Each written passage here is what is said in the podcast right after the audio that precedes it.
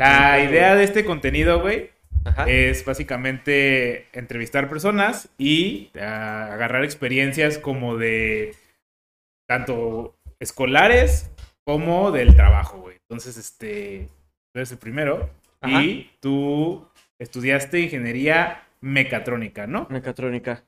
Y tú eres de la Ciudad de México. ¿Qué te llevó a estudiar mecatrónica en primer lugar? O sea, ¿cómo, cómo te enteraste de la carrera, güey, en general?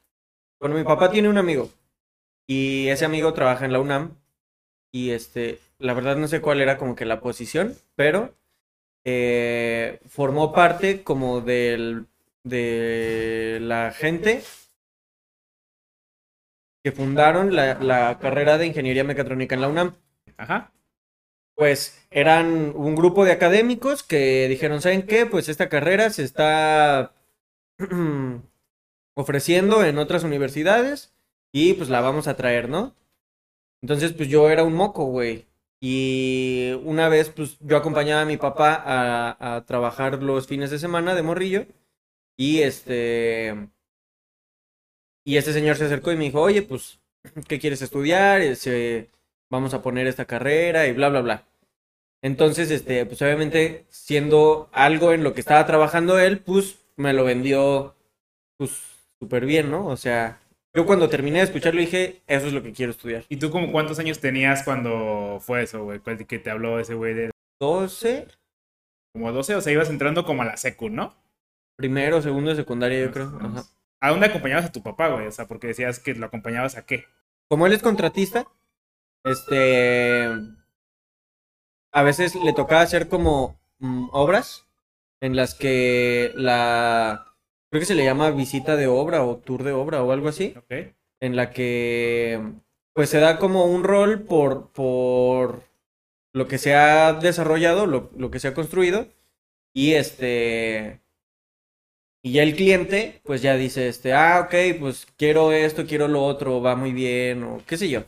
Este, entonces, pues él como para incentivarme, porque él quería que yo estudiara ingeniería civil como él. Entonces, este, pues como para motivarme un poco, me decía como, vente, acompáñame a trabajar y te pago el día. Ah, tú llegas ganado a los 12, va- a los 12 años. Pues de X, güey, o sea, para mis chetos. Ya, ok. Ajá, güey. Ajá.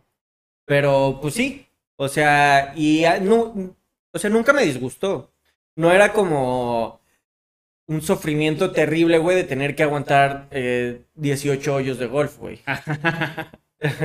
o sea, ¿y por qué no estudiaste civil, güey, en lugar de mecatrónica? Porque me tocó muy de cerca, güey. Sabía lo que le tiraba 100%, güey. O sea, yo sabía que si, que si estudiaba ingeniería civil me iba a quedar con la empresa de mi papá o yo poner mi empresa y que él me ayudara a conseguir obras, qué sé yo. Y este... Y te digo, no era algo que me disgustara, pero no me apasionaba como a él, que pues es... Sí, o sea, le fascina lo que hace. Claro. Y a mí la ingeniería civil se me hacía como, pues muy interesante, me asombraba mucho como el progreso semanal de cada obra, lo que yo alcanzaba a ver, ¿no? Pero este, nunca fue como que yo estuviera 100% seguro de que eso era lo que quería estudiar. A diferencia de cuando escuché a este brother, que fue como, como no, güey, eso es lo que quiero. Y- Porque pues obviamente me la vendió como de que robots y cosas así, y pues... Exacto, caí. o sea, el güey como que era lo que te decía de la mecatrónica, o sea, obviamente lo, lo primero que uno piensa es en robots, ¿no? O sea, Sí, siempre. Y pues ni al caso, güey. Pero sí, robots, desarrollo de tecnología, este... No me acuerdo. O sea, me- de lo que estoy seguro es que escuché robots. Escuché robots y... Pues para mí fue suficiente, güey. Pues es que a quién no le llena el oído, ¿no? o sea, pero ¿qué, qué era de los robots, güey? O sea, Imagínate que tienes este, esto en mente. Imagínate que, que quieres solucionar este problema determinado, qué sé yo. Y lo puedes hacer construyendo un robot para eso. Y pues ni al caso, güey. ¿y por qué dices que en el caso, güey? O sea, tú ahí, tú en la Ciudad de México estudiaste en una universidad que es muy famosa por ser muy mocha Muy mocha. y muy cara. Muy cara. Muy cara. Muy güey. cara. Primero que nada, ¿por qué elegiste esta universidad, güey? O sea, Porque me quedaba cerca, güey. O sea, para cualquier persona que esté escuchando esto, que no se haya inscrito a una universidad, el factor de cercanía no es importante. no es importante, güey. Ni la cafetería. No, ni la cafetería, güey. No, no, no. Porque, pues sí, güey, me quedaba cerca. Haz de cuenta que yo en la prepa, este, en sexto, antes de entrar a la universidad, este, pues estaba como en este eh, limbo de, de, pues, ¿qué hago? Eh, hago mi examen a la UNAM y me voy para allá. Este, yo había platicado con un cuate de, de esta universidad, pero de la prepa, ¿no? De Ves la tienen- universidad a la que entraste, ¿no? Ajá. Ajá. Entonces, de, de que tienen universidad, prepa, secundaria, creo que hasta el kinder. Y este vato estaba decidido a que, se, a, a que iba a, a- a inscribirse a esa universidad. A- estaban, estábamos juntos en la prepa porque él, este, creo que había reprobado o algo así. Entonces, él traía esta mentalidad de universidad privada, ¿no? De, de educación privada en general. Y me decía como, güey, si estudias en la UNAM o en una escuela, en una universidad pública, pues vas a tener el, por ejemplo, el prestigio, ¿no? De tener un título de la UNAM y así. Pero si no sales del país y te quedas en México, pues en México se trabaja con, pues con palancas, con relaciones, este, y eso la verdad es que las universidades públicas no te lo ofrecen tanto. Entonces, pues eso me llamó mucho la atención. Dije, bueno, pues sí, o sea, yo no sé qué va a ser de mi vida, pero por lo que sí tengo seg- 100% seguro es que me quede en México. Eso es muy seguro. Ajá.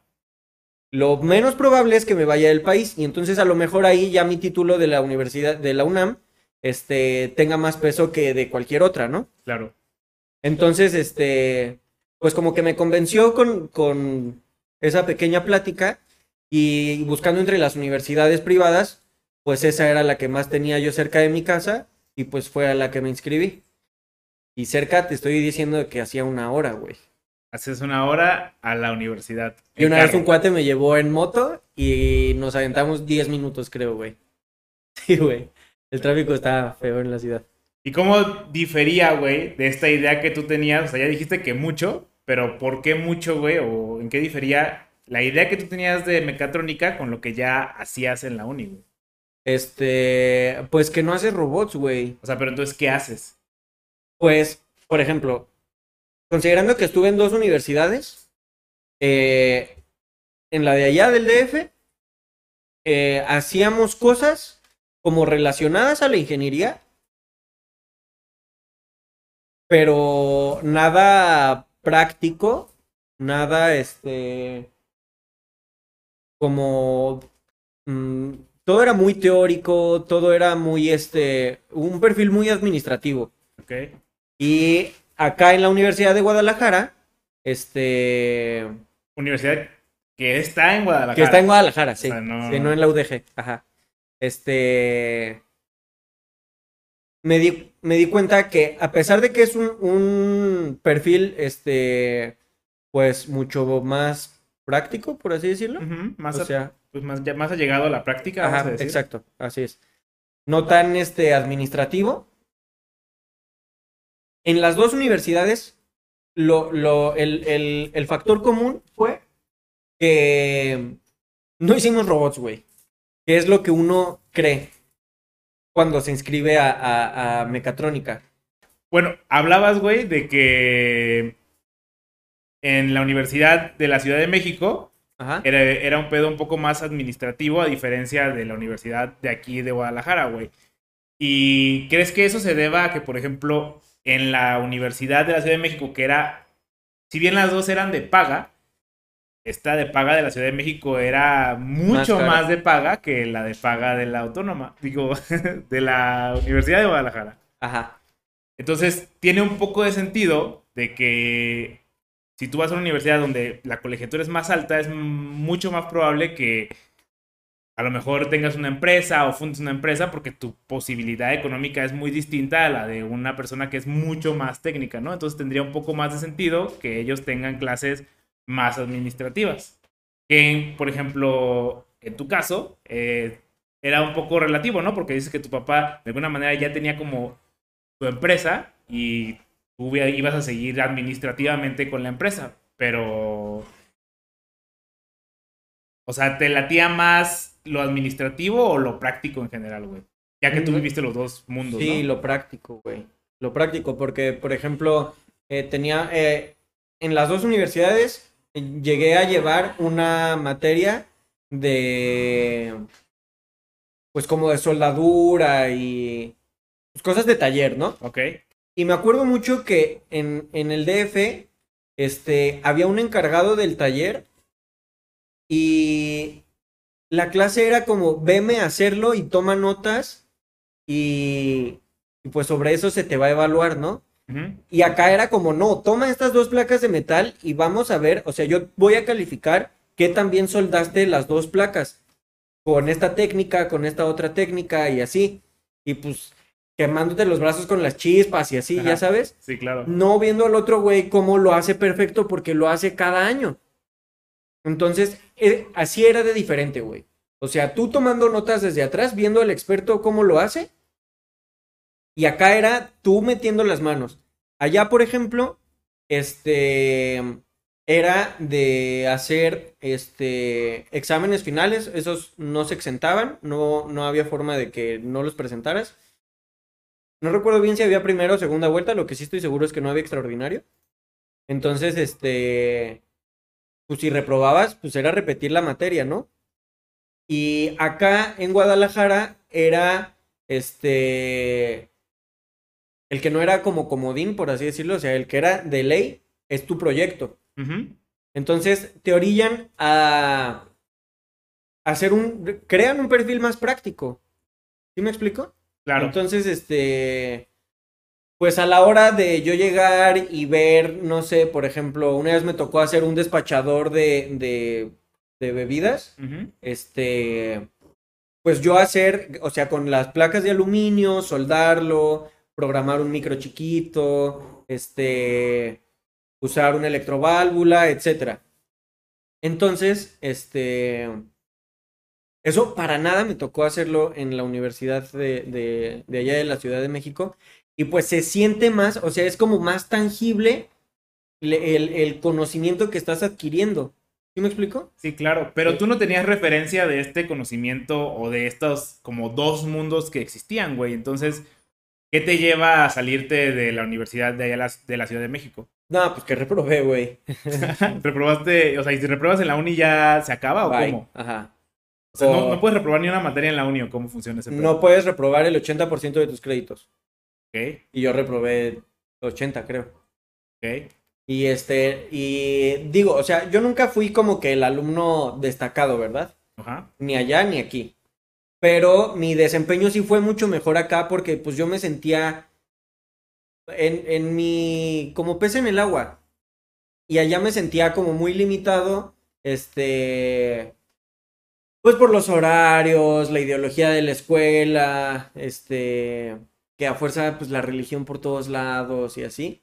Y acá, pues aunque sí es una escuela mocha, pero no, pues no es tan, este, No está en ese tan insistente, ajá, tan, tan extremista en ese aspecto. Entonces, este, bueno, yo reprobé allá porque eh, hubo un semestre que mi papá me dijo, no te voy a poder, poder pagar la colegiatura en, en, en- para este semestre, puedes pedir una prórroga o salirte y conseguir un trabajo. Como no me aceptaban de becario en ninguna empresa de allá, este, me metí a un call center. Cuando regresé, o sea, al siguiente semestre, eh, yo tenía que reponer las materias que había ido reprobando antes de salirme. Entonces, pon tú, yo reprobaba una materia por semestre, ¿no? De seis o de eran cinco. las más difíciles, supongo, Ajá. Entonces, este, para cuando regresé, pues yo ya tenía un semestre con termodinámica, matemáticas avanzadas, este, cálculo vectorial, pues como las más pesaditas de los semestres anteriores, todas en uno. ¿no? Entonces, pues sin ritmo, y también sin, sin estar muy motivado en esa escuela, como que se me juntó todo y digo, quizás suena como muy mal pretexto, o sea, en realidad, pues sí, le pude haber echado más ganas, esforzarme más, hacer más tareas, dedicarle más tiempo y haberlo hecho, ¿no? Pero no encontraba esa motivación en esa escuela y no lo hice. Entonces, eh, mientras yo trabajé en el call center, este, un cuate mío de, de que estaba, estábamos en, en, la misma universidad, él le pasó lo mismo. Él este, reprobó el 80% de sus créditos y para cuando yo regresé, él ya se había venido acá a Guadalajara. Entonces, cuando yo repruebo mis, el 80% de mis créditos, pues dije, bueno, pues igual y este güey en Guadalajara, pues le está gustando y le voy a preguntar y a lo mejor pues hay chance de irme pues a estudiar con él. Y fue el caso. Este, le gustó mucho la experiencia que, que había tenido su primer semestre acá. Y este, yo hablé con mi papá y le dije como, pues la neta no quiero dejar de estudiar. Quiero concluir pues, con mis estudios, pero no aquí. Oye, pero ¿cómo toman tus papás ese cambio, pues por ejemplo, de reprobar en la Ciudad de México a pues aventar la moneda muy cabrona e irte a tu claro, ciudad totalmente? Sí, sobre todo porque pues la neta, o sea, yo al final yo no la estaba pasando bien, güey. O sea, allá en, en, en la, la, en la universidad de ella, te digo que tienen su prepa, su secundaria, y así. Entonces, desde morrillos crean lazos muy estrechos en los que pues tú llegas y es así como si eres mi compa de mi clase y así, pero no eres mi brother con quien quiero irme de viaje tal vez, ¿no? Uh -huh. Quizás no, tampoco te voy a invitar a mi cumpleaños y así. Entonces, pues yo me sentía siendo como que muy sociable que soy, como bien limitado en ese aspecto de casi no tengo compas y así, ¿no? Entonces, este, pues por lo mismo, pues estaba pisteando muy duro y cuando les dije a mis papás que me quería ir a Guadalajara, pues obviamente lo tomaron como que aquí que te tenemos bajo claro. control, estás pisteando bien duro, estás reprobando la, en la escuela, no estás cumpliendo con tus obligaciones. ¿Quieres que te mandemos allá sin, pues ahora sí que con todas las libertades? Y este, y yo así, pues es que aquí no quiero estar. Oye, pero está cabrón lo que dices, pues. O sea, como si controlado eras muy desmadroso allá, ¿cómo eras acá? Mucho más cabrón. No. Cero. Se me quitó, güey. ¿Ya qué crees que se deba a eso, güey? O sea, a que estaba en donde quería. Ya. O sea, me sentía bien, me sentía a gusto, güey. Yo no podía creer que, o sea, yo vivía en una casa con eh, dos vatos, dos morras y la señora de la casa. Uh -huh. Y este, y en el piso de arriba eh, había como pues un comedor que pues nadie ocupaba. Y me acuerdo que eh, llegué, este, ¿qué fue? Sí, la segunda semana ya estaba lleno de, de, cuadernos míos, de libros, este, ahí ya dejaba mi compu y hacía mis tareas, empecé a sacar dieces, pues creo que solo saqué un, uno o dos siete durante mi estancia aquí en Guadalajara. Uh -huh. Y fue eso, fue eso que, que estaba donde quería, donde me sentía a gusto, donde hacía amigos, donde las materias me gustaban por lo que exigían, de que quiero que hagas este proyecto, aunque sea chiquito, pero, pero que se vea el, el LED que prende, ¿no? O que se vea tu sistema de engrane chiquitito ahí moviendo unas cubetitas, qué sé yo. Este, por ejemplo, para las clases así como de, de física, pues haciendo un cañón, así que invéntenselas y hagan un cañón a mano. Cosas, no sé, que, que me interesaban más que memorizarme la teoría del libro. Claro, o que manejar Excel es que... Sí, ándale, güey. Y este, y de programación, pues aquí, no sé, fue como a lo que le agarré gusto, que allá también tuve un par de clases de programación, pero pero como que muy, pues muy alto nivel. Ok. Oye, y ahora que tomas el tema de las materias, güey, eh, normalmente en la prepa, lo que te dicen, ¿eres bueno para las matemáticas? Ingeniería. Ingeniería. Área 1, ¿no? Esa, o, sí, ajá. Incluso ajá. hay universidades, donde, bueno, preparatorias donde te dividen en eso, sí. que son áreas, ¿no? Ajá. ¿Qué tan intensa es la matemática en la universidad, güey? Pues sí hay. O sea, sí es pesada. Y yo no coincido mucho con eso de que si tu inteligencia, eh, ¿qué es? Físico-matemática. Físico-matemáticas. Este, pues está sobre el nivel promedio o tus aptitudes eh, dan para, para un perfil ingenieril.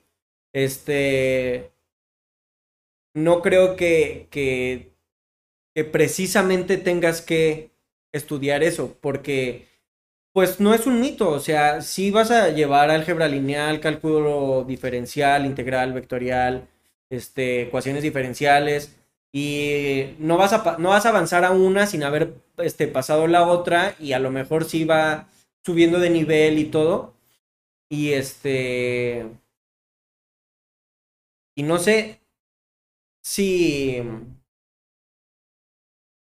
Como que siento que falta en, en, las, en las prepas, o en, a lo mejor en un paso intermedio entre la prepa y la universidad, como hacerle saber a la gente que a pesar de que tiene las aptitudes, pues a lo que se van a enfrentar, porque luego llegan sensaciones como de, de mucha frustración y de, pues de que, pues soy bueno pero no me gusta. Ok. Ajá. Y este, y sobre todo en, en mecatrónica, ¿no? Que, pues para nada son robots. O sea, tú vas a ser un robot hasta que tengas una maestría, un doctorado. Y este... Y pues ves tantos aspectos, o sea, no precisamente son puras matemáticas. Entonces, eso puede motivar al alumno a que, bueno, si voy a llevar una materia de matemáticas, pero voy a llevar dos de programación y otra de, de mecánica, que me gusta mucho la mecánica, este, o una de electricidad o de electrónica, a pesar de la de matemáticas, pues creo que es un sacrificio que puedo hacer, ¿no? O por el contrario, este, a mí me encantan las matemáticas, ah, pues bueno, entonces, pues, adelante, güey. ¿En qué porcentaje dirías que se ve la matemática en, en esa carrera específicamente? Es, o sea, matemáticas puras, pues es que también la aplicas obviamente en tus clases de, mecánica, por ejemplo. En tus clases de control. Las matemáticas sí las vas a ver en la mayoría de las materias, pero, eh, o sea, del que sí no vas a prescindir es como de tu razonamiento lógico. O sea, una, son dos cosas diferentes. O sea, yo, por ejemplo, eh, puedo tener una materia de electricidad donde tengo que usar fórmulas y entonces eh, va a ser una, una secuencia de, de, pasos para yo resolver el problema mediante el uso de diferentes fórmulas. Y las fórmulas no van a, no van a ser otra cosa que puedas meter en una calculadora, güey. Entonces eso la verdad es que no va a implicar un reto, sino tu capacidad de resolver, resolver problemas. Esa puede ser la limitante. Porque usar una calculadora para nada. Al final de cuentas tú vas a sustituir valores en las variables de la función. Entonces dirías que en ese caso un factor importante que no se evalúa, por ejemplo, cuando estás en la prepa, es que para ser un buen ingeniero debe ser resolutivo. Claro. O sea, porque... Definitivamente. Muchos, muchos piensan que eres bueno para las matemáticas, ingeniero. Pero ¿qué dirías que es realmente el factor o uno de los factores más fuertes en la ingeniería? Resolver problemas. Si tú no resuelves un problema a papel en, en en la, en la misma prepa llevas clases de física y de química. Y si se te dificulta llegar a la solución de un problema, o sea, a ti te están dando como las, las herramientas, que en este caso serían las fórmulas, ¿no? Y este...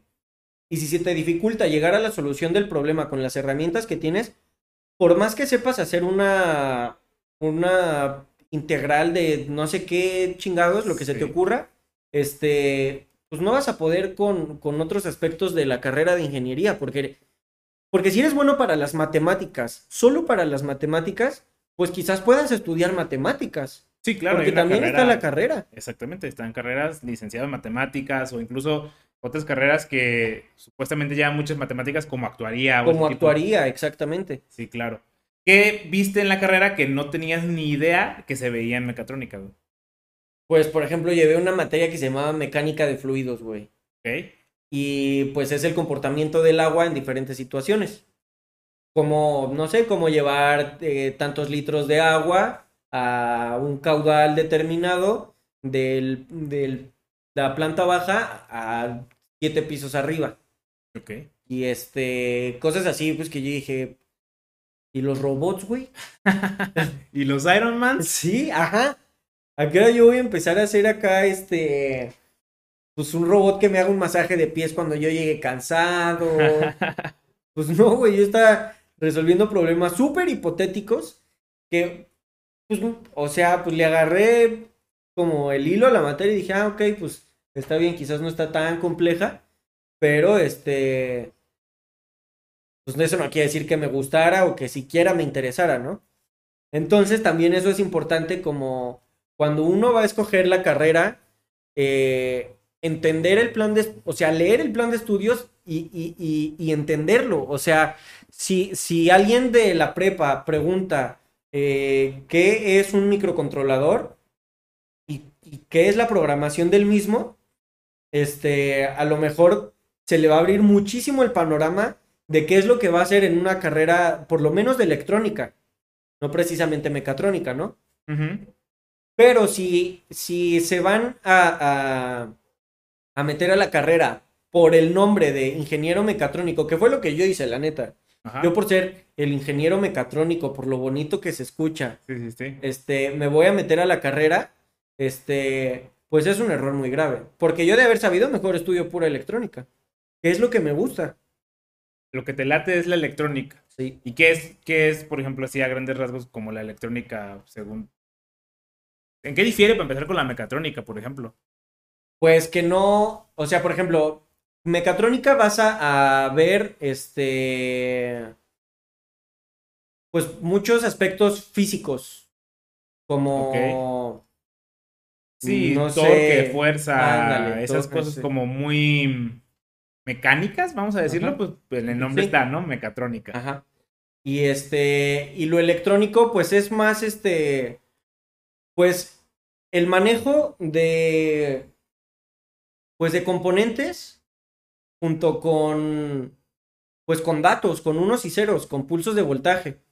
Claro, porque, o sea, en teoría la definición o la diferencia, por ejemplo, entre eléctrica y electrónica es que la eléctrica es eh, voltajes y corrientes sin sentido Ajá. y la electrónica es lo mismo, voltajes y corrientes, pero no solo transportan energía, sino que transportan información. información. Entonces, claro, o sea, la eléctrica es como Comisión Federal de Electricidad que solo provee de energía, pero no te envía cosas per se. O sea, Ajá. una onda no te Una... dice algo. Sí. Pero, por ejemplo, el audio, este, esa onda transporta, pues, tal cual la voz de una persona, ¿no? Ajá. Claro. Entonces, este, pues, este, eh, o sea, ya empezar a, a, adentrarme en, no en diseño electrónico, porque eso, pues, ya está como que un poquito más avanzado. Claro, y electrónica, de hecho, tiene muchos aspectos que eventualmente hablaremos con un electrónico per se, Ajá. pero, este, sí, este, claro. Pero por lo menos las bases o, o, las materias que yo empecé a ver como de protocolos de comunicación o ya envíos de información entre dos eh, dispositivos electrónicos, este, pues decía, órale, esto está súper interesante. O sí. sea, me llenaba más el ojo que pues la materia en la que me tocó, no sé, desarmar y armar el motor de un carro, cosas así, ¿no? Ok, sí, claro. Que otros compas, pues era su mero mole. No, claro. Decían, yo de aquí soy de engrasarme las manos y hacer que tu carro funcione. Y justamente esa es como otra pregunta a la que quiero llegar. O sea, la mecatrónica tiene como varias ramas. ¿Cuáles dirías que son como las ramas principales? Dices, por ejemplo, motores, pues definitivamente te podrías dedicarte a algo con motores, ¿no? Sí. ¿Qué más podría ser a lo mejor mecatrónica? Eh, tiene muchas ramas, pero el, la, la, la, la, gran deficiencia de la mecatrónica es que no se especializa en nada, güey. Ya. Entonces, Tienes una embarradita de electrónica, una embarradita de mecánica, una, claro. una embarradita de, de, sistemas de control, de lo que se te ocurra, güey. Pero no eres el, el, o sea, al final, cuando tú seas egresado y estés compitiendo con alguien para una posición en específico, si estás, por ejemplo, si tú eres un ingeniero mecatrónico y estás compitiendo con un ingeniero en sistemas automotrices, para una posición de desarrollo de software para sistemas embebidos automotrices, la llevas de perder, güey. Sí, claro. Y si tú estás aplicando para una posición de un ingeniero mecánico en específico y está aplicando un ingeniero mecánico, la llevas de perder. Ya. Entonces, lo que te ofrece la mecatrónica es como poder aplicar a todas, güey. Sí, este, ¿Ya sabes? Este concepto de alumno de todo, maestro de nada, ¿no? Ándale, güey. Ajá. Y, por ejemplo, ¿tú cómo solventaste ese problema de saber poquito de muchas cosas y ya afrontarte a la chamba verdadera, güey? Pues, o sea, lo primero fue darme cuenta durante la licenciatura qué es lo que me gusta. Ok. Entonces, me gustaba el software. Ah. Y, todo lo que hacíamos de que, ah, pues, una, un circuito electrónico en tu protoboard, que no sé qué, y shalala. Y este, y conéctalo a, a, este microcontrolador y que pasen cosas, ¿no? Entonces, este, o bueno, también podía salir después de tu ingenio y de que, ah, yo quiero hacer este proyecto para esta materia, ¿no? Entonces, este, a partir de ahí que yo sabía qué era lo que me gustaba de mi carrera, en mi primer trabajo que tuve, este, una vez platicando con, bueno, ahí chismeando en, en lo que estaba trabajando un cuate en su compu, yo vi que se, se había inscrito a... Bueno, estaba viendo como información de un posgrado, que era una especialidad en sistemas embebidos, y pues desde que leí el nombre dije, eso me interesa, eso lo quiero estudiar, porque, pues porque sentía esa parte de mí que me faltaba, que era, soy, sé poquito de todo, pero soy bueno en nada. Entonces fue donde me decidí a estudiar un, este, una especialidad enfocada a eso. Y, por ejemplo, ¿qué significa esto de sistemas embebidos o en qué difiere un ingeniero de, de sistemas embebidos y pues si existe para empezar con un ingeniero de software per se? Pues la aplicación, o sea, un ingeniero de software eh, te puede, hasta donde yo sé, eh, no sé cuántos lenguajes vean, cuántos lenguajes de programación puedan llegar a ver en, en la carrera, pero estoy seguro que se le facilita el desarrollo web, a lo mejor el desarrollo de videojuegos, el mantenimiento de servidores y no sé hasta qué punto la ingeniería de software puede llegar a, a ver temas de electrónica. Entonces, pues un sistema embebido es un sistema que hace algo, que tiene una función, ¿no? Claro. Y para que lo haga, pues necesita el- la parte soft y la parte hard. Entonces, pues tienes que tener tu tarjeta electrónica que tenga los componentes electrónicos para que con base en las entradas la salida sea mover la tina de la lavadora o mover las aspas de la licuadora o calentar tu comida o qué sé yo. Entonces, este programar eso, el componente, o sea, compro- programar el componente programable de esa tarjeta electrónica es muy diferente a poder diseñar eh, la lógica que debe de seguir tu página web o, Ok. O cómo quieres que, se, que sea el comportamiento de la inteligencia artificial de tu videojuego, qué sé yo. Ok. Es como mucho más enfocado a este concepto que se habla mucho en la industria entre el bajo y el alto nivel, donde el alto es como cosas de la nube, cosas de, pues sí, cosas como de denominadas de software, intangibles exactamente, y el bajo nivel y el, y el desarrollo de sistemas embebidos es más como yo programo, pero programo cosas que se mueven, que, tienen que algún aspecto físico, que sacan ¿no? sonido. Exactamente. Ok. Y este, pues sí. Entonces, por ejemplo, este, yo en la universidad no alcancé a ver, bueno, es que no alcanzara, pero no era parte de mi plan de estudios, este, todo lo que, todo, to- todos los aspectos de, de- del software y todas las ramas a las que te puedes dedicar, sino a mí lo que me tocó fue lo de bajo nivel que, que mencionabas. Claro. Entonces, pues yo veo una especialidad que es mi oportunidad de, pues como lo dice, ¿no? El, el- el nombre, especializarme en lo que más había yo disfrutado de la carrera, pues fue como, pues como, ¿quién puso esta rosa aquí?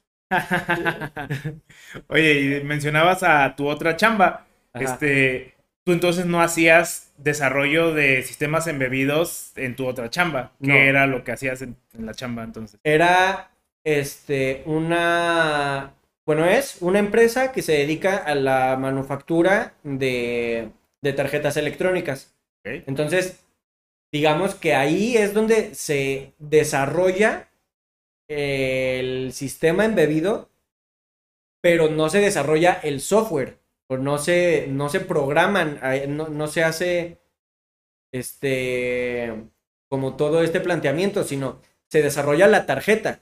La tarjeta que tiene un, un propósito de hacer algo, en este caso, no sé, subir o bajar el vidrio, ahí es donde se hacía como todo el desarrollo, toda la manufactura, pues. El ensamblaje. El ensamblaje. Ok, o sea, tú no programabas no ahí. programaba. Ok. Entonces, este, se, se ensamblaban las tarjetas, ¿no?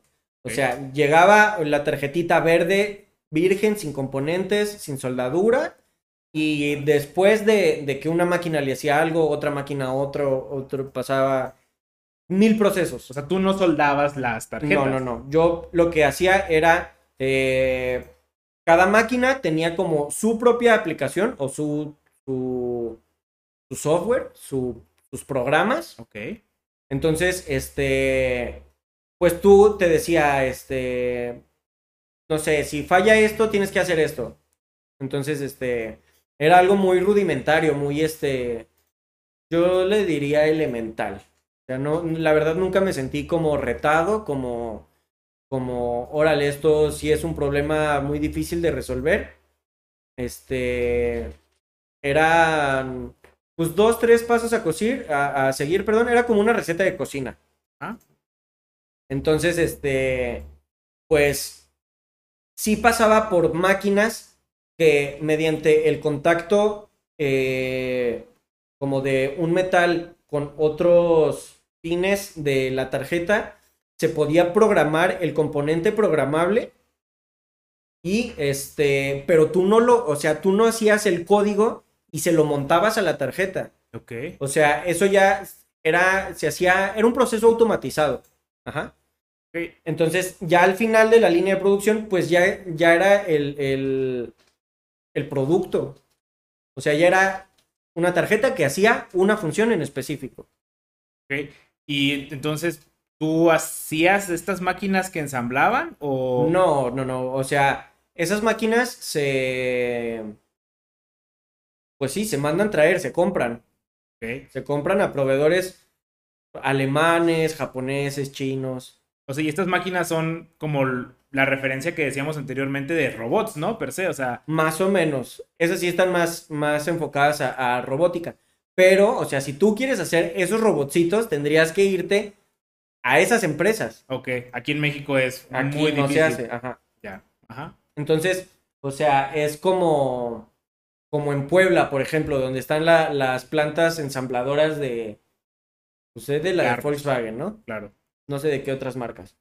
Pero pues están los robots que ensamblan el carro, pero en sí no estás haciendo el robot. Ese robot lo compraste de otro lado y lo mismo funciona aquí. Sí, y el software que se le carga a ese robot tampoco, se, Tampoco hizo se aquí. desarrolla en, O sea, en Puebla. Eso es a lo que se le conoce como la, manufa- la manufacturera, ¿no? O sea, Ajá. es la línea de producción donde están los componentes, algo los arma Ajá. y si algo se, se descompone del robot, tú vas y cambias Ajá. la pieza, pero no cambias el software, no cambias. Sí, nada, son, ¿no? Ajá. Son cosas a las que tú no tienes acceso y este y pues en general te digo, los problemas pues llegaban a salir rápido y, y no era no era tan exigente, pero pues el ambiente laboral o bueno, quien sí te sí te podía llegar a exigir era pues el jefe, ¿no? Que en esas empresas hasta donde yo tengo entendido y sí me tocó vivirlo, es que es una cultura laboral como de mucho latigueo, donde el jefe está todo el tiempo encima de ti, de que literal ni te puedes sentar. Si te, si te ven sentado, eres un huevón, Ya. estás mal. ¿Cómo puede ser posible que te atrevas a sentarte, güey? Y hay trabajo. Y pues luego dices, güey, pues si la línea no... O sea, si estoy sentado quiere decir que todo está bien. Pues sí, esa es una frase muy alemana, ¿no? O sea, si no te, si no te llama la atención es porque todo está bien, ¿no? O sea, hay- Ajá. Y este. Y pues aquí no tienen ese. No tienen seteado de esa forma el chip. claro. O sea, aquí es de que no, no, no. Ponte a limpiar la máquina aunque sea, pero no te quiero ver sentado. Sí, si eres, si te sientes es porque eres huevón. No es porque eres No inteligente y Y, y solucionaste los problemas el rápido. problema, No. ajá. Este, de volada y, y ya no se necesite de tu ayuda hasta que surja otro problema. No, es que eres huevón. Entonces, este, pues sí, eso fue como, como, pues mi experiencia ahí y lo que hacía ahí y pues que la verdad no disfruté tanto, güey, nada. Y entonces entras a esta especialidad, Ajá. donde, ¿qué ves en la especialidad? Pues eh, ya detalle, eh, pues no sé, eh, com- pues sistemas operativos en tiempo real, como los componentes de un sistema operativo, este, protocolos de comunicación, eh, el aspecto administrativo de la, in- de- de la ingeniería en sistemas embebidos, como el manejo de requerimientos, Ya. ¿Y, este, y planteamiento- cuánto difiere este estudio o esta carrera con ya la carrera per se? O sea, ¿viste ese tipo de cosas en la universidad o eran temas totalmente nuevos para ti? No, no, no. O sea, definitivamente aprendí muchísimo. O sea, muchas cosas no las vi en la universidad, pero eh, no se alejaban tanto de lo que yo había visto en la escuela, ¿sí me explico? O sea, por ejemplo, si en mi materia de micros 1 yo vi lo que es un registro, aquí yo vi cómo manejar los registros para un cambio de contexto. Claro, ¿Sí me explico? sí, claro. Bueno, Entonces, yo te entiendo, pero no sé si te explicas. ah, bueno, ajá. Pero, ajá, se vio... La universidad te dio las bases para entender Ajá. las cosas que también ya a súper detalle cómo se veían en la especialidad. De que eh, bit a bit, cómo se ve el protocolo de comunicación CAN. Claro. Este. Y, por ejemplo, cuáles son unas buenas prácticas, este, qué debes de evitar. También hay mucho conocimiento teórico, pero pues obviamente, pues prácticas que, por lo menos para uno que no llevaba pues los años de la vida en, en la industria, pues sí se pudieron, sí se llegaron a poner pesadas. O sea, prácticas que no están tan ligeritas. Pero pues que obviamente pues es como la cereza del pastel, ¿no? Como puedes asegurar que estás entendiendo lo que estás, la teoría que te están enseñando. Vale. Y ya con esta especialidad, tú buscas chamba en otra empresa que no es en la que estabas trabajando Ajá. anteriormente, no manufacturera. Así es. Y esta empresa es muy famosa por eh, tener sede en la India y tener también sede aquí en Guadalajara. Es una empresa automotriz. ¿Cómo, cómo decides irte hacia lo automotriz? O para empezar, ¿hay diferencia entre programar sistemas embebidos automotrices con otros sistemas embebidos? Sí, claro. O sea, porque hay eh, sistemas embebidos aeroespaciales, este, sistemas embebidos automotrices, eh, domésticos, en todo. claro. todo encuentras un sistema embebido. Eh, los mismos micros. Sí. Entonces, este, aquí en Guadalajara, la industria de sistemas embebidos, pues va enfocado al sector automotriz. Pero, este, si tú te vas a España, por ejemplo, puedes encontrar más aeroespacial, o en Estados Unidos, creo que en el norte de México también. Este, pero por lo menos aquí en Guadalajara, eh, pues el enfoque es automotriz. Son como las empresas grandes que están aquí, ese es el giro. Y este. Y pues sí, eh, yo cuando estaba en, en mi trabajo anterior, eh, buscaba como. Este. Pues este. Este factor decisivo. Que. Este factor decisivo que. Que influyera en. En lograr salirme de donde estaba. Porque, pues, por lo que te cuento, yo creo que va implícito que no estaba cómodo, que no lo estaba disfrutando. Sí, bueno, es que a nadie le gusta que lo latiguen, ¿no? Claro, y a nadie bueno, tampoco le gusta. Tal vez eh, no laboralmente, ¿no? Pero sí, en, eh, ya más en la noche, eso pues ya quién es sabe. problema, de- Ajá. claro. Pero este, tener eh, jornadas laborales de 12 horas, en las que te digo que no te Ah, sea, puedes era muy fuerte. Sí. Entonces, este, si no podías, este, disfrutar como tu trabajo, pues tampoco empiezas a disfrutar tanto como tu tiempo libre porque, por lo menos para mí sí fue como, pues muy pesado el tener un día libre, pero seguir pensando no puede ser que voy a regresar a ese lugar dentro de tres días, de cuatro días, porque eran... O sea, sufrías mucho en tu Sí, sí, chamba. sí, yo la pasaba mal, mal, mal. Pero ¿qué era lo que no te gustaba? O sea, aparte del... Obviamente nadie le el gusta lo salario, este, el ambiente laboral, este, pues, las prestaciones estaban como que bien apenitas, critiquen. Ok. este, y pues eso, o sea, el salario estaba muy mal, muy mal. Para un profesionista yo decía, no es justo esto. Y una, eh, una posibilidad nula de crecimiento, güey. Nula. O sea, de que yo tengo compas que llevaban dos años ahí. Cuando yo entré, cumplí un año ahí. Yo voy a cumplir un año en mi nuevo jale. Y ellos siguen igual. Y desde entonces estaban peleando un aumento, un, ascenso. Y no lo han conseguido. Y tampoco han podido cambiarse de, empresa. Pues sí, yo la estaba pasando muy mal y, y, eh, el, te digo que el factor decisivo fue el, el entrar en esta especialidad y este poder agregarlo a mi currículum y poder empezar a llenarle el ojo a, a los reclutadores o reclutadoras este pues que llevaban procesos de selección para la empresa pues en la que estoy, ¿no? ¿Y cómo es el proceso de selección en esas empresas? O sea, Pues en general piden pues como conocimientos básicos de electrónica, este inglés, ese sí.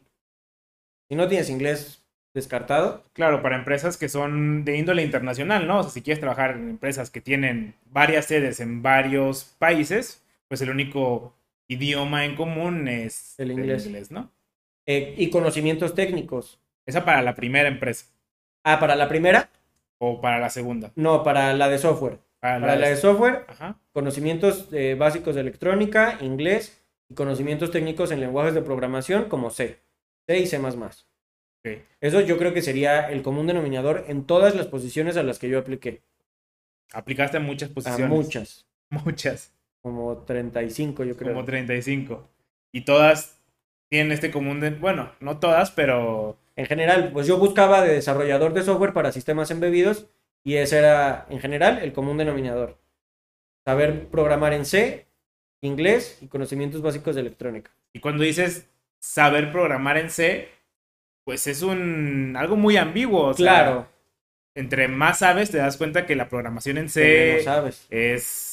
¿Qué, qué, qué te pedían específicamente saber de C en la empresa? Eh, pues en las entrevistas, eh, lo, que, lo que buscaban era que supieras eh, apuntadores, güey. No, punto. Que supieras manejar apuntadores. O sea, de que si le pongo el ampersand aquí, que si le pongo el asterisco, que qué es el paso por valor, por referencia, cómo yo puedo... Te plantean eh, situaciones hipotéticas que tú tienes que, pues, entendiendo cómo funcionan los apuntadores, pues respondes las preguntas. Ok.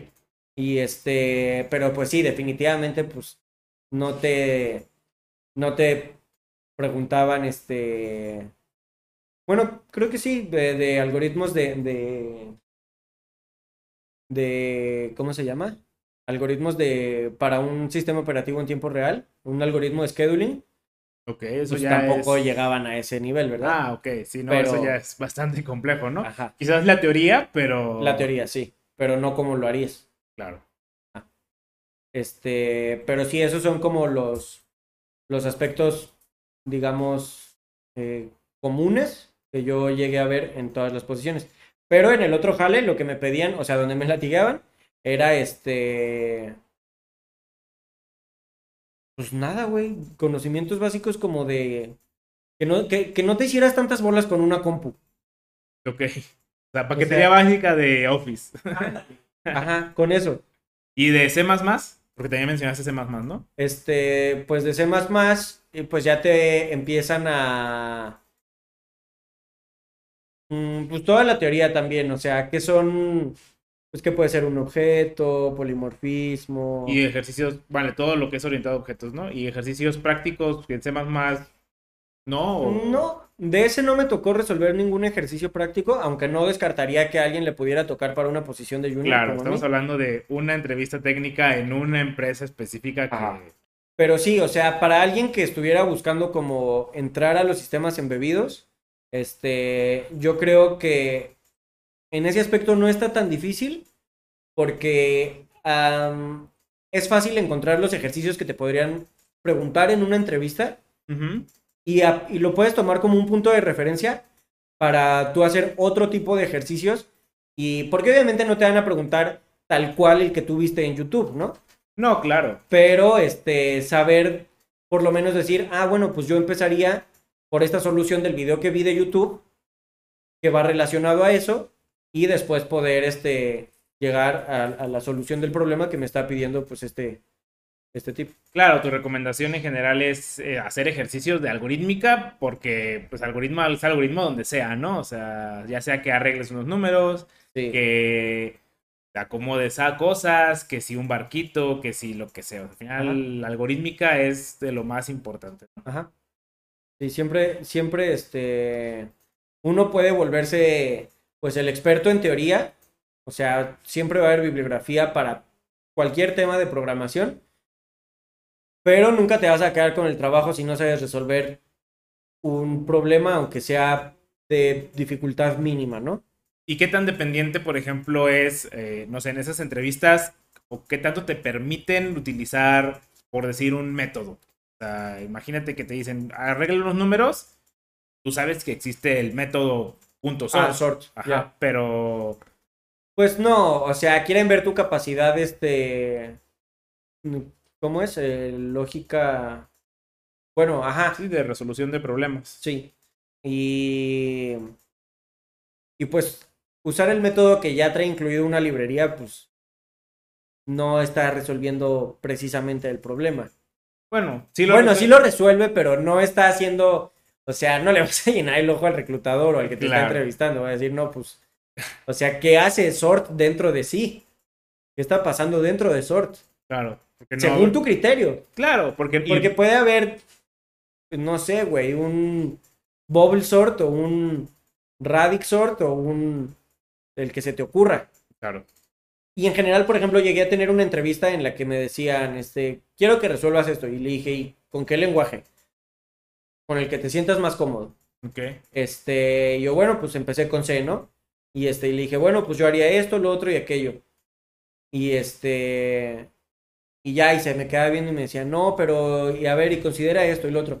Entonces, le, le empezó a agregar dificultad al, al ejercicio y este, y digo, evidentemente me terminó poniendo en jaque, ¿no? O sea, lo que vi era justo eso, güey. Que quería ver si yo podía llegar a resolver el problema, aun si se empezaba a poner más complicado, independientemente de cuál fuera la solución. O sea, no había una solución ya definida, un, un mejor método que pudieras este, seguir. Al final sí me hizo como recomendaciones, como mira, si hubieras hecho esto, te hubieras este, ahorrado esto, esto y lo otro, ¿no? claro, Pero, pues, o sea, ya en código, por ejemplo, pues lo más seguro es que eh, la mejor opción sea la que, la que menos pasos siga para resolver el mismo problema, ¿no? Sí, bueno, la optimización, en especial en los sistemas embebidos, es vital. O sea, Vital. porque estamos hablando de sistemas que tienen, Tienen una memoria capacidad muy de memoria muy limitada, que tienen ciclos de operación muy limitados. Hay micros que no son de 32 bits, que son de 4. O sea, estamos hablando de que Y entre... compromisos de tiempo. Claro, exacto. O sea, son Entonces, este... un montón de cosas. eh, sí, digo, al final, pues, la idea es que, que, que vean que puedes resolver problemas. Entonces, pues sí, esa sí sería como mi recomendación, ¿no? Como están páginas, muchas páginas, no solo una, en las que hay problemas, este, planteados por gente aleatoria y este, que tú puedes eh, plantear tu, tu solución y la misma página va a encontrar este, a través de diferentes casos de, de uso o diferentes pruebas, va a decir, este código resuelve el problema. Claro. Entonces, este, pues nunca dejarlo de lado, o sea, aprender a, a- a resolver problemas así. Oye, güey, y ya para terminar, en la chamba, ¿qué haces más o menos eh, ahí? O sea, obviamente sé que no puedes hablar como de específicamente qué es tu tarea, pero Ajá, a ¿y para grandes quién? rasgos, ni para quién, obviamente, Ajá. pero ¿qué se hace más o menos ahí? O cómo- ¿Cómo es el ambiente de desarrollo en ese No te latiguean, güey. Bueno, eso para empezar. Me encanta, güey.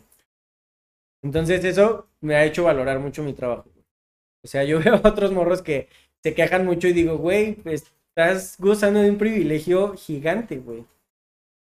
Y este, lo que hago es eh, desarrollo servicios en los que puedo proveer eh, información de diagnósticos de un carro. O sea. Ok, suena muy complejo lo que acabas de decir. Sí, o sea, yéndome como a palabras más sencillas, o bueno, voy a ejemplificar. Ok. Cuando tú llegas el carro al servicio, eh, sí o no llegan con una compu y se conectan a él. Sí, con una maquinita que Ajá. pues habla motor, ¿no? Sí, o sea, habla idioma habla carro. compu. Ajá. habla compu carro. Ajá. Entonces, este, esa maquinita, este, o esa compu, eh, tiene un software, un programa. Y eh, tú, a través de ese programa, tú vas a, a- a mandar un comando, por ejemplo, eh, 33F 109 570, no sé qué, bla, bla, bla, bla, bla. Y eso, para el carro de esa marca, de ese modelo, bueno, no precisamente para el modelo, pero para ese carro significa, ah, ok, este güey quiere que yo este, le avise si me falló algún speaker. No, pues el speaker derecho de adelante está fallando. Y falló porque está en un corto a tierra. Ya, tú de alguna manera haces como algún tipo de pseudo lenguaje de programación que solamente la máquina y el carro pueden entender, o sea, como, como si fuera un opcode en una ALU o algo así, o... No, no, no, no, precisamente. Es. eh, no, es que es mucho más alto nivel. No, claro, el- solo trato de, de hacerla re- como una simulación, es como un lenguaje máquina Ajá. que tú le hablas con números al carro Ah, ya, y el ya, ya, carro entiende Simón. números que Simón. no son entendibles por el humano, ¿no? Claro, O sea, sí. obviamente los humanos se aprenden los códigos, pero son códigos. Sí, pero exacto. O sea, el equivalente hexadecimal es el que entiende el carro y el, y el programa. Y pues no tú. O sea, ahorita pues no, nosotros no nos estamos hablando en, Claro, no en hablamos, hexadecimal. no hablamos el, el lenguaje carro. Ajá, y lenguaje carro. Entonces, este. Eh, sí, eso es lo que hago. Eh, lo trabajamos con dos, dos micros que tienen dos eh, sistemas operativos diferentes. Uno es AutoSAR, otro es QNX. Entonces, este. Uno, pues se programa en C. Y otro se programa en C, que es el de Linux embebido, que es QNX. Y este. Entonces, pues a nosotros nos llega el requerimiento y de que, oye, pues quiero que desarrolles un comando o un servicio en el que vas a proveer la información de tal partición de la memoria. Ok. Entonces, yo me pongo de acuerdo con los que desarrollan el, el- la- las, las funciones, las APIs de acceso a la memoria. Entonces, yo les digo, oye, pues eh, tú que eres la capa que va abajo de mí, dime cómo yo jalo esta información. Ah, pues con esta función requiere estos parámetros y yo te voy a regresar la información de esta forma para que tú la estructures en tu función como la tengas que mandar. Y él si se tiene que comunicar a un nivel más bajo, pon tú al nivel del, microcontrolador y a los registros de los pines, él hará, se comunica con el, el responsable de otro equipo y, ah, ok, este, pues si quieres los, este, las APIs igual, pues son estas y así. Entonces, ese es como el workflow que seguimos para eh, desarrollar el servicio. Entonces, ya al final, la salida es eh, correr el comando y tú en el programa que va a usar la persona encargada de diagnosticar tu carro en el taller, va a correr ese comando y va a decir, ah, ya, Simón, eh, le está fallando el speaker porque tiene un corto a tierra. Entonces ya es más fácil llegar y decir, esta es la solución del problema y ya le voy a entregar al cliente su carro con el problema resuelto. Claro. Entonces, este, pues sí, eso es lo que hacemos y pues, pues mucho más chido, güey. No, bueno, y mucho más complejo también, ¿no? Mucho más O complejo. sea, ahorita hablaste de un montón de cosas, AutoSAR, Linux, este, QNX, este, y eso sin hablar de conceptos como abstracción, API, funcionalidades, o sea, esto es un, un mundo en el que creas. Sí. ¿Cuántos son en tu equipo más o menos? Somos entre India, México y China. Ah, uno, dos, tres, cuatro. Como diez. Somos un equipo de diez.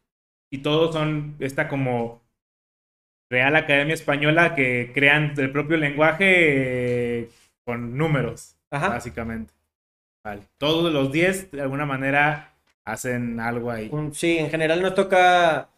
No siempre hay tareas de desarrollo de servicios para todos, pero eh, hay tareas como de.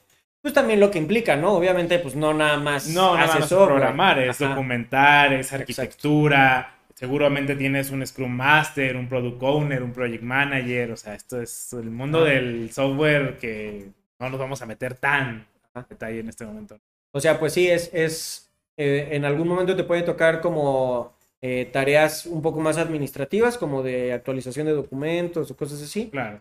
O oye, meterle la mano al, al código y este garantizar que funciona y este y pues mandarlo a evaluación. Yo creo que sería todo, güey. No sé si hay algo más que quieras agregar.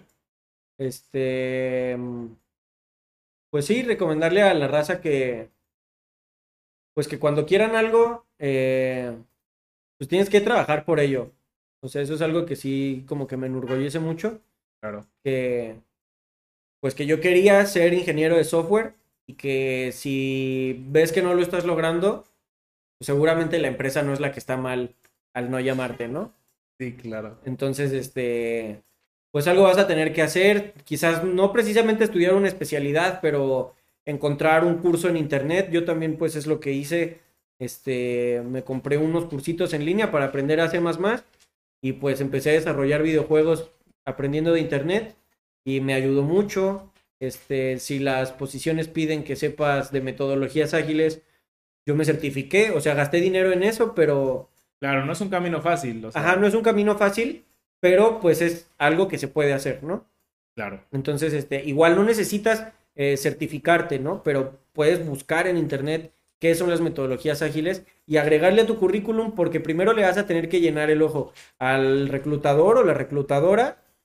La persona no va a entender qué es el protocolo CAN, qué es este un sistema que corra sobre base Linux o cosas así, pero este si la persona lee esos keywords en tu currículum, lo más seguro es que propicie que, que se concrete la entrevista. Entonces, este, pues si alguien está batallando con eso, pues lo ideal es ver qué pide la, la, posición, encontrar en otras posiciones cuál es el común denominador y empezar a trabajar en ello, empezar a trabajar, este, hacer un- una lista de, de qué es lo que se, se, se pide en general en la industria y este, empezar a mejorar el perfil para, pues, para lograr y, y pues sentir ese, ese paso de, de superación que se logra. Claro, y agregando a lo que mencionas, güey, o sea, la carrera no te asegura ningún No, tipo de chamba en ningún lugar, o sea, Nunca. y ten por seguro que lo que te enseñaron en la uni no es suficiente para conseguir una chamba, o sea, tienes que tú buscarle por tu cuenta porque hay un montón de gente que es egresada de universidades, o sea, tú tienes que ser de alguna manera destacable por sobre toda esta competencia que existe y esto es haciendo cosas que no te enseñan en la uni. No porque la uni esté mal en general, o sea, la uni te da las bases para justamente para que tú puedas ser lo suficientemente autodidacta y aprender estas cosas que estás mencionando. O sea, si tú no supieras C, ¿cómo ibas a aprender C++, no? Claro. Entonces, este... Se puede, ¿no? Yo creo que puedes aprender eh, C++ y no saber C o viceversa, pero este, de todas formas, pues si ves que lo están pidiendo en la posición, pues encuentra la forma de aprenderlo. Y, y, y lo que mencionas de, de que la universidad te puede ayudar con ciertas cosas, mientras es, o sea, otro consejo que le podría dar a la gente que está estudiando y que le interesa el desarrollo de software, este, o lo que les interese, o sea, no hacer esto de, de que, ay, voy a conseguir que me firmen las prácticas profesionales, ay, voy a conseguir que me firmen el servicio social. Por ejemplo, me voy a ir a la Feria Internacional del Libro, me voy a parar Sí, en- 18 horas seguidas y con eso libero mi, ajá, y con eso libero mi servicio social. Si hay una empresa que a lo mejor no, mm, o sea, te va a liberar tus, tu servicio social después de lo que está estipulado, conforme, eh, conforme lo indican las, pues los requisitos, pero vas a formar parte de un proyecto interesante que vas a poder agregar a tu currículum, que le va a llenar el ojo a, a alguien que esté buscando una posición, va a mejorar tu perfil. Yo creo que la mejor decisión es esa a, largo plazo, ¿no? A futuro. Claro, ir por, el, ir por el camino fácil eventualmente... No conlleva tantas recompensas. Sí, claro. Y este... Y también, pues, eh, buscar, buscar, buscar, buscar el, trabajo de becario. Ese te puede, pues, facilitar mucho la, la, la búsqueda cuando, cuando concretes tus estudios, cuando los concluyas. Este tener en tu currículum que seis meses de experiencia en esto, seis meses de experiencia en lo otro, puede ser el, factor determinante entre que te escojan a ti y escojan a otra persona. Sí, o sea, eso que mencionas, yo veo dos currículums, uno no tiene prácticas profesionales y otro tiene prácticas profesionales en NXP. A decir, claro, o sea, él, aunque haya ido a desayunar todos los días y se, haya, se haya hecho tonto, algo se te pega porque estando ahí, algo escuchas, escucharás palabras, algo harás, o sea, que es más que lo que haces en la uni. Y no solo, también anudando tu punto, o sea, no, no solo encontrar experiencias laborales va a nutrir esta experiencia, o sea, si tú no encuentras estas experiencias en empresas, tú date el tiempo de chingarle tú solo, haz un proyecto tú solo que sea por fuera de la uni o algo o un proyecto de la uni, sí, pero que sea muy superior a lo que te pide a lo mejor el profesor de, hazme un jueguito de ahorcado. Y dices, no, a ver, pues voy a hacer un jueguito de ahorcado, pero voy a ponerle una interfaz gráfica y voy a investigar cómo hacerlo con ciertas funcionalidades o en otro lenguaje nada más, pues por, por aprender, sí, claro, güey, definitivamente. O sea, yo sé que, pues que uno puede hablar desde, pues desde cierto privilegio, ¿no, güey? O sea desde que yo tuve la posibilidad de pagarme mi especialidad o de, este, de pagar mi certificación de esto y lo otro. A veces la gente no puede, a veces este, uno tiene eh, que trabajar y estudiar al mismo tiempo y no tienes chance de, este, de aventarte otro jale adicional de becario porque pues donde estás trabajando actualmente te ayuda a, a sacar las cuentas, ¿no? Pero este pues lo que recomendaría en esos casos es, ok, si, estás limitado, digo, eventualmente pues vas a, para poder este, tener tu papel de, licenciado en algo, tienes que tener tus prácticas y tu servicio. Entonces, buscar que por ahí eh, sea tu medio para poder agregar a tu currículum que tienes experiencia de seis meses en algo. Si no te gusta el hardware, pues entonces le intentas en, tus próximas prácticas profesionales de otra forma, en otro giro, en, una empresa de otro giro. Claro. Y entonces eh, tienes dos o tres oportunidades durante la carrera de probar en diferentes eh, sectores de la industria y ver cuál es el que te gusta. Y si no tienes la suerte de que te llame una empresa, de que puedas eh, hacer tus prácticas o trabajar de becario o algo así, yo creo que siempre está eso que mencionas, la posibilidad de crear un proyecto chingón que digas, esto es lo que a mí me gusta, yo soy bueno en electrónica, voy a hacer un proyecto chingón, o sea, me voy a aventar, voy a leer todo este libro, voy a entender toda la teoría, voy a hacer los ejercicios que dice y al final voy a haber diseñado un X. Claro. Un, lo que se te ocurra. Un robot. Un robot, ajá. que se pare basura.